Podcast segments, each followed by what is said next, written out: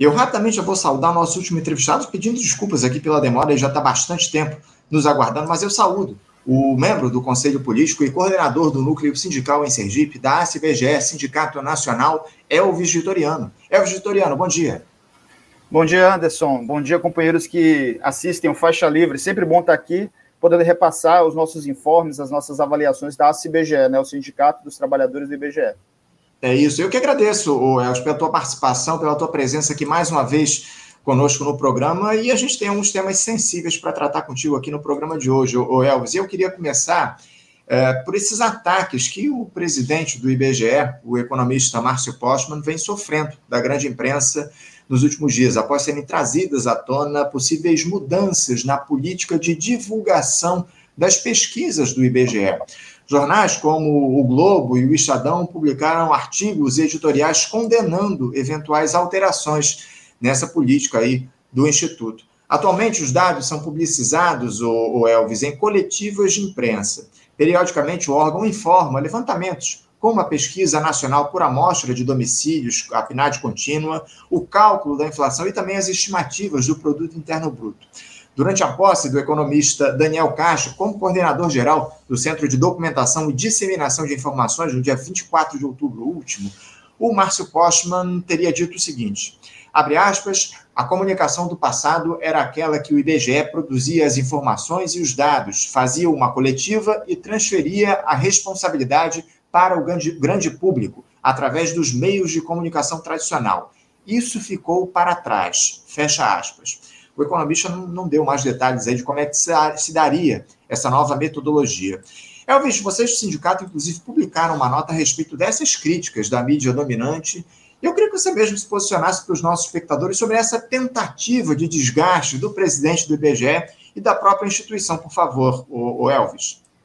Então, Anderson, foi bom até você ter lido a, a, o pronunciamento ipsilitre, né, para a gente poder distinguir entre o que foi dito do que falaram do que foi dito. Né? É, na nossa avaliação, é, o que foi publicado na mídia, de certa forma, foi precipitado, porque a fala dele ela está colocada em um contexto né, da nomeação do Daniel Castro, onde ele está efetivamente apontando que a comunicação do IBGE vai se dedicar mais ao usuário comum, como até ele chama Dona Maria, seu João, né, que depois a própria Simone Tebet reforçou essa diretriz, dizendo: olha, o IBGE hoje, as novas tecnologias, permitem que o usuário consiga ter acesso direto ao dado. Né? Não precisa mais da, da intermediação da imprensa. É claro, né? a imprensa é fundamental, é importante.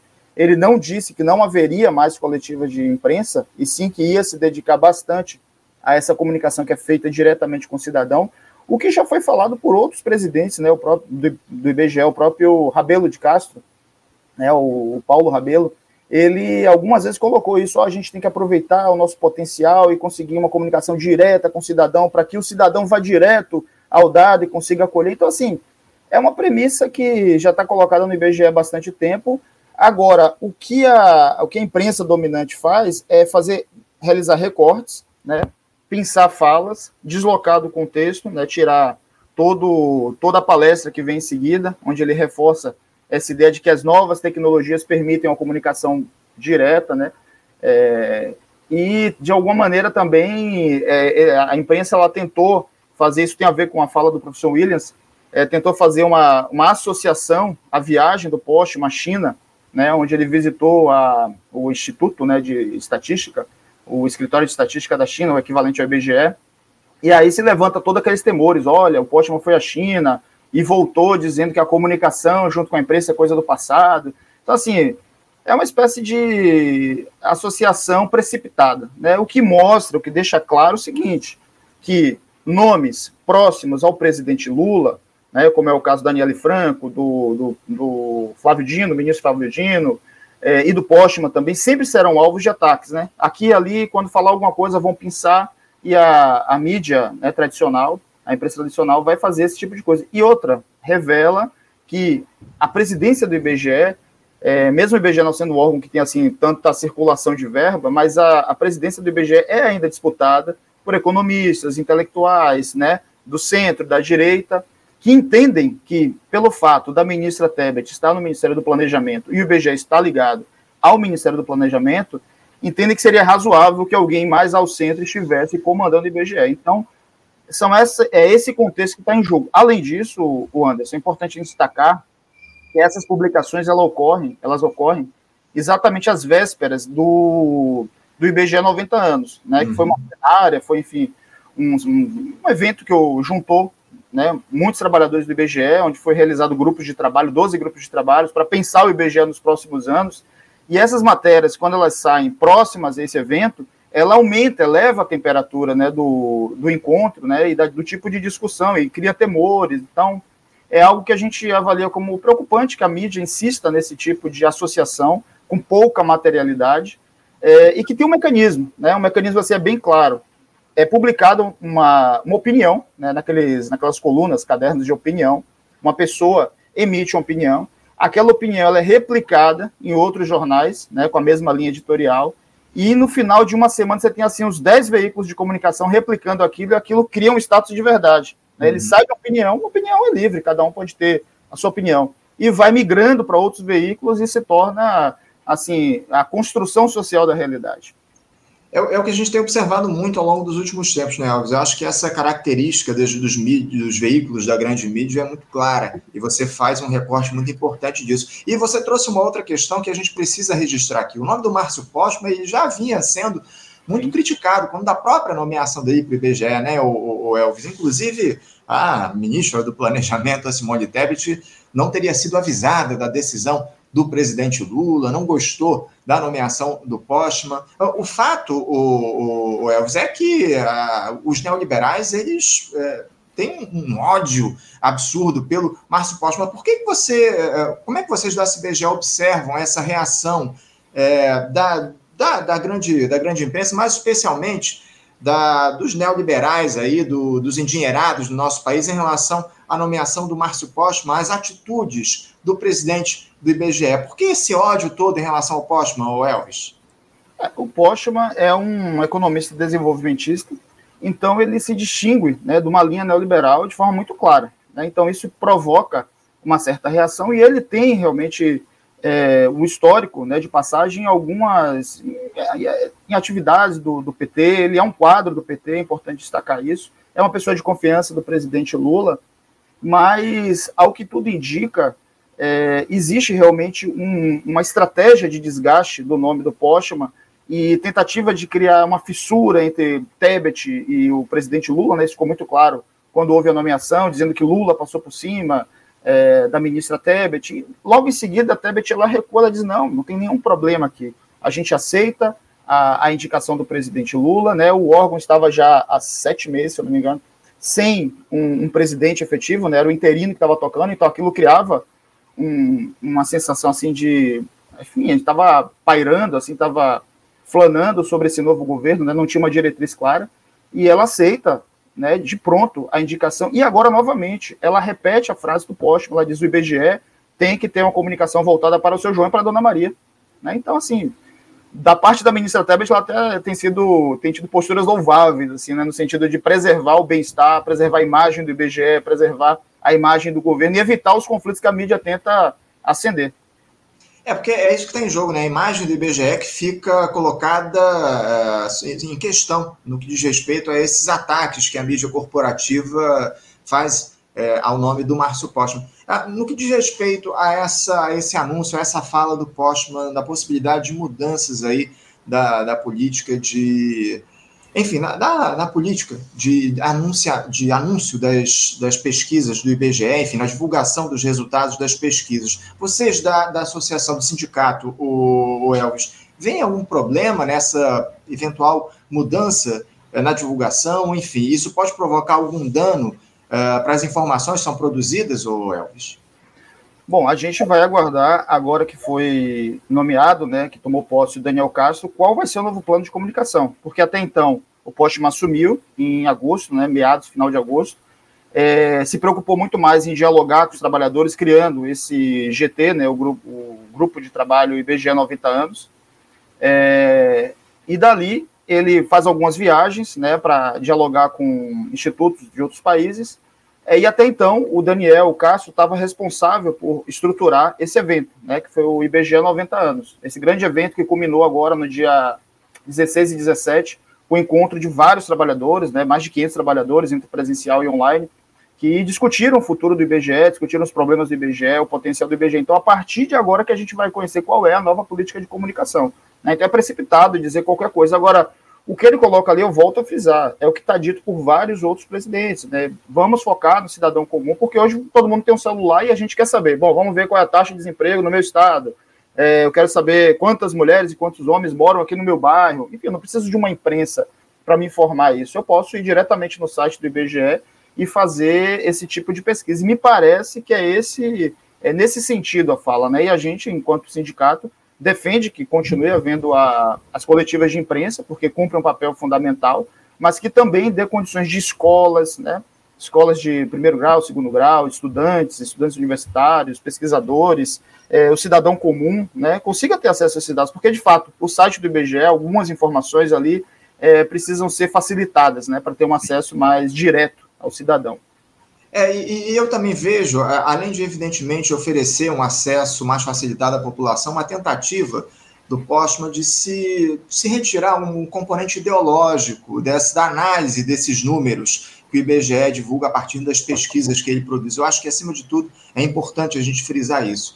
Elvis, eu queria também tratar com você aqui no, no programa de hoje é, a respeito da reunião que o conjunto de servidores públicos teve na última semana com representantes do Ministério da Gestão e Inovação, a fim de tratar da negociação, daquela recomposição salarial para o funcionalismo em 2024.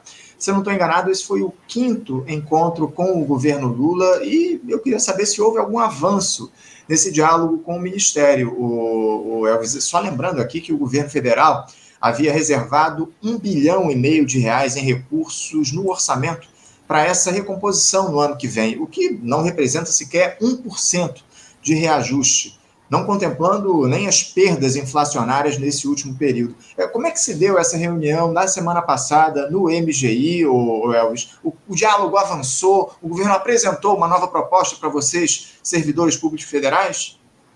Anderson, essa negociação está vindo a conta gota, né? O, os avanços têm sido muito lentos, né? A gente esperava é, uma velocidade maior no, nos elementos positivos da reunião, eles estão vindo conta gota. E é bom frisar que essa reunião ela é fruto de uma mobilização né, que aconteceu nos dias 7 e 8 de novembro. Então, até uma semana antes, da, no início de novembro, não havia um cenário, não havia uma data específica para que houvesse essa nova rodada. Né? Então, os sindicatos as centrais marcaram, né, programaram essa agenda de lutas para os dias 7 e 8 e o governo anunciou a, a reunião. Então, é fruto de uma. É importante frisar isso, é fruto de uma mobilização. A mobilização, quando o governo percebeu que havia mobilização, ele anunciou a reunião que até então não existia. É, porém, assim, o que é que de fato a gente pode dizer que saiu de positivo dessa reunião? É a questão da consignação do, é, da, da filiação. Né? Até então, até o governo Bolsonaro, o, quem conseguia fazer a desfiliação, né, tirar a consignação, era o sindicato. Então a pessoa se desfiliava, enviava uma ficha, a gente ia lá e tirava a consignação. O governo Bolsonaro facilitou no sentido de prejudicar o sindicato, né? É, o próprio usuário vai lá e tira a consignação. Então ele chega num banco, ele quer aumentar a margem de consignação dele, o próprio funcionário do banco fala: não, tira esse negócio de sindicato, ele vai lá e tira. Então isso volta ao que era antes, o que é muito bom, porque estava difícil, né, de entender o que estava acontecendo. De vez em quando vinha assim uma série de filiados que é, tiravam consignação e deixava a gente um pouco difícil de planejar né, num cenário tão instável. Agora, a questão do revogaço, por exemplo, né, que são medidas antissindicais, onde os sindicatos solicitaram que o governo Lula, de pronto, né, extinguisse aquelas medidas, aquelas instruções normativas, o governo de fato né, vai ali muito devagar, muito lentamente, né, concedendo uma mudança aqui, sinalizando uma avaliação aqui, mas não coloca de forma clara né, a possibilidade de revogação daquelas atrocidades cometidas por Bolsonaro. Então isso cria um mal-estar. Agora eu queria só é, voltar numa questão que você colocou, né, do 1,5 bilhão, que esse 1,5 bilhão não é, né, segundo o, o secretário Feijó, ela, ele não é para o reajuste linear. Uhum. Né? Então, assim, ficou uma confusão, não é reajuste linear. Esse 1,5 bilhão ele vai ser alocado para reestruturação de carreiras e para o reajuste de benefícios, o que é pouco também, né? Lembrando que tem 85 pedidos de mesas específicas, é, 21 foram atendidas, ou seja, 21 categorias têm ali a mesa específica. Agora, esse recurso ele é alocado para isso. E se a gente levar em consideração o que foi gasto para o reajuste do auxílio alimentação né, esse ano, a gente vai ver que esse 1,5 bilhão é muito pouco, né, uma vez que o que está sendo solicitado pelos sindicatos é a equiparação do, do né, dos benefícios aos outros poderes. Então, só no reajuste alimentação foi gasto algo em torno de 1,2 bilhões. Né, os 200 reais né, que os servidores federais recebiam 458 reais, passou a receber 658, ou seja, esses 200 reais já consumiu 1,2 bilhão. Então, esse 1,5 é pouquíssimo para carreira e para os benefícios. É, inclusive, já foi enviado ofício né, para o Congresso solicitando alteração da LDO, porque a LDO tem uma marra, só pode reajustar o que foi, o que é o, o reajuste da inflação, né, o acumulado da inflação. Como a gente teve reajuste agora, esse ano, início do ano, então, no máximo, se seguir essa regra, o que vai se conseguir é o reajuste da inflação desse período. Então, já foi solicitado a alteração desse item na LDO, estamos aguardando, é, mas o recurso é pouco. Agora, o reajuste linear não existe recurso, não existe recurso. O governo ficou de dar uma sinalização no dia 15 de dezembro, o que é uma data ruim, né? Porque 15 de dezembro já é, já é fim de ano, já é Natal, já é Réveillon. Então, para a gente conseguir mobilizar é muito difícil. E a gente entra no período de férias, né? Período de recesso, férias. E aí, assim, é um período em que a gente perde muito poder de mobilização, né? A gente não consegue é, fazer paralisações. Algumas categorias fizeram paralisação agora no dia 7, 8 de novembro, né? principalmente a área de educação. Então, dificulta muito a nossa negociação e joga essa negociação para o ano de 2024. Né? O governo até fala ali em algum momento, em a partir de maio de 2024, é, poderão abrir crédito suplementar, caso não consiga atender os pleitos até dezembro. Então é um cenário de muita incerteza. E tudo isso tem a ver com a questão do arcabouço fiscal. Né? Sim, sim, sem dúvida. Não, eu, eu, eu, só para deixar claro aqui para gente, não houve uma primeira proposta do governo lá atrás, no início dessas negociações, se não me engano, no mês de agosto, que contemplava um reajuste é, que não alcançava sequer 1%, um reajuste linear para os servidores uh, para o ano de 2024? Não houve essa proposta? Não, houve assim, é, a fala do 1,5 bi que estaria uhum. né, disponível ali para fazer reajuste, mas depois ficou esclarecido que esse 1,5 bi, que convertendo seria menos de 1%, né, se fosse dividido para todo mundo, seria menos de 1%, na verdade ele está alocado para benefícios e reestruturação de carreira. O linear, que atinge a todos, né, como foi os 9% que houve agora em maio desse ano, não existe. Não existe. Então, assim, parte da categoria, me parece, né, nos parece que tem uma memória assim, do governo Lula, onde havia reajustes né, anuais, onde havia espaço para mobilizações, é, e essa realidade ela não está se configurando. O governo é um governo de frente ampla, esse governo Lula 3 é um governo completamente diferente do Lula 1 e Lula 2, é um governo de frente ampla, onde a gente tem Lula como presidente, mas quem opera ali a máquina é uma frente ampla. Então, essa frente ampla tem uma pauta econômica que é voltada para o sistema financeiro, que é voltada para o agronegócio. Então, assim, dentro dessa marcha, se não houver uma, um, um conjunto de mobilizações, né, logo no início de 2024, para que o governo consiga entender que o reajuste é urgente e necessário, vai ser muito difícil, né? É importante que a categoria atente para esse momento né, e perceba que a realidade mudou. E outra, Anderson, muitas categorias acabam apostando na mesa específica, porque existe uma mesa geral né, do uhum. reajuste linear e a mesa específica de reestruturação de carreira. Então, algumas categorias acabam se iludindo um pouco, assim, acreditando que não, tem uma mesa específica, vai ser reestruturação de carreira, a gente não precisa se mobilizar pelo linear. Isso é um equívoco, né? inclusive uma tática que o governo usa. Não, vai ter uma reestruturação de carreira, aí todo mundo relaxa, acreditando que aquilo vai acontecer, e aí ele vai jogando para frente o reajuste linear e lá na frente a gente vê o que acontece. É, a, a, situação então é muito pior do que a gente imaginava, o, o Elvis. Eu, sinceramente, achava que essa proposta estava colocada de maneira linear, aí, inferior a 1%, mas nem isso existe, como você muito bem trouxe aqui para a gente. Já uma outra reunião marcada lá com o Ministério da Gestão e da Inovação, entre vocês, é, categorias que representam o serviço público, para dialogar a respeito dessa possibilidade. A, a, o orçamento vai ser votado aí ao longo dos próximos dias, né, Elvis? A preocupação é enorme. Sim, é o 15 de dezembro, né? Ele sinalizou como uma possibilidade, 15 de dezembro, que é uma data uhum. ruim, né? Então, assim, Sim. acaba que fica uma data longe, né? Porque houve a reunião no dia 16, a próxima no dia 15. 15 de dezembro, Brasília já começa a ficar esvaziada, né? A é. maioria da, dos trabalhadores começa a entrar em férias, né? O debate sobre reajuste começa a ficar desidratado, e aí a gente vai retomar isso provavelmente depois do carnaval. Uhum. Então, assim, é preciso que a categoria entenda que é hora de se mobilizar e ficar atento a esse governo de frente ampla. Não é o governo Lula 1, Lula 2, não é. Mais do que nunca, Wells, é fundamental a mobilização dos trabalhadores. A gente tem dialogado constantemente aqui com representantes do Fonacat, do Fonazef, aqui no programa, fazendo esse diálogo muito próximo a respeito das negociações 15 de dezembro. Então, a gente vai ter aí essa próxima reunião. A, a grande questão é que, muito provavelmente, o orçamento da União ele deve ser aprovado antes disso, né, o, o Elvis? O, o diálogo lá no Congresso Nacional se dá para a possibilidade desse, desse, dessa análise do orçamento se dá até a primeira semana no mês de dezembro. Então, muito provavelmente, esse, esse diálogo que vocês vão ter com o Ministério da Gestão e da, e da Inovação já vai se dar é, frente a um cenário onde o valor definido para esse reajuste, do, ou para essa recomposição, vamos trazer aqui o termo correto, é recomposição, a gente não está falando de reajuste, porque vocês têm um, é, um, perdas enormes para serem recompostas dos últimos anos, essa recomposição ela vai se dar num cenário, essa reunião vai se dar num cenário onde já vai ser definido ou não o valor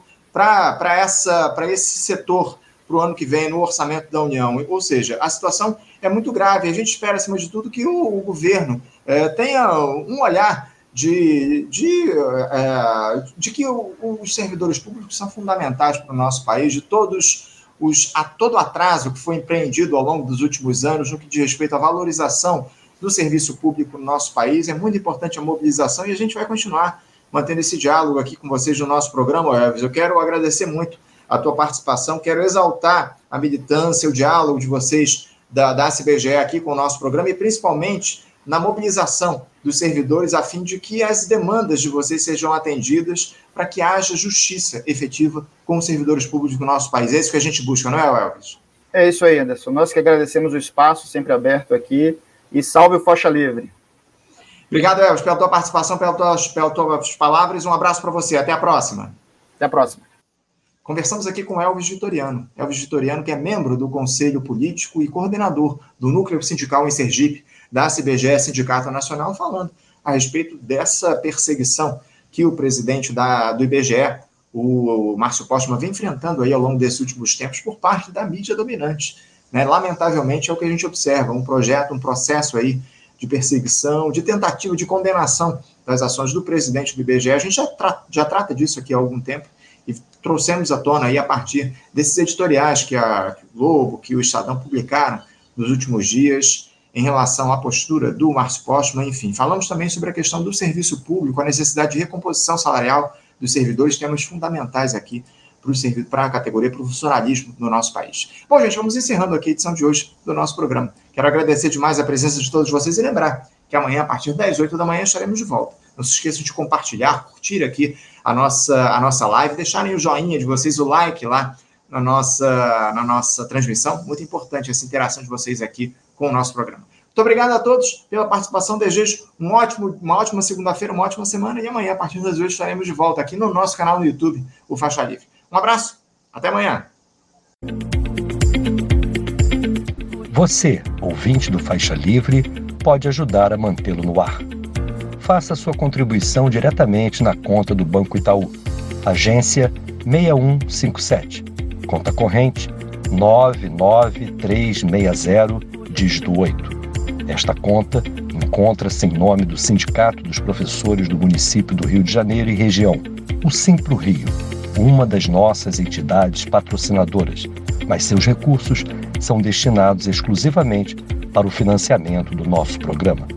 Você pode fazer sua doação de qualquer valor, utilizando também a nossa chave Pix, que é ouvinte@programafaixalivre.com.br.